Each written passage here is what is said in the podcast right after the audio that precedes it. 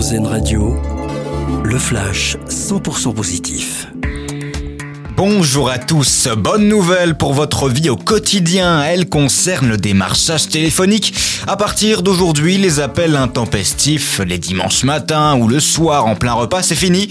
Les démarcheurs au téléphone vont devoir respecter les horaires stricts, plus de prospection le week-end et les jours fériés.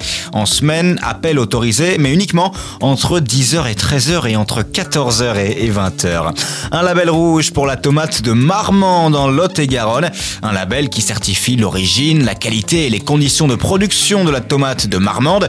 Une première victoire pour l'association des fruits et légumes du Lot-et-Garonne qui veut maintenant que la tomate de Marmande obtienne l'IGP, indication géographique protégée, et devienne ainsi une marque. On connaît les distributeurs automatiques de pizza, de produits fermiers ou encore de boissons sucrées, mais un nouveau genre de distributeur vient de voir le jour en France et dans le Vaucluse. À Piolin, qu'un distributeur automatique de fleurs a ouvert. Il propose d'acheter des bouquets de fleurs à n'importe quelle heure de la journée.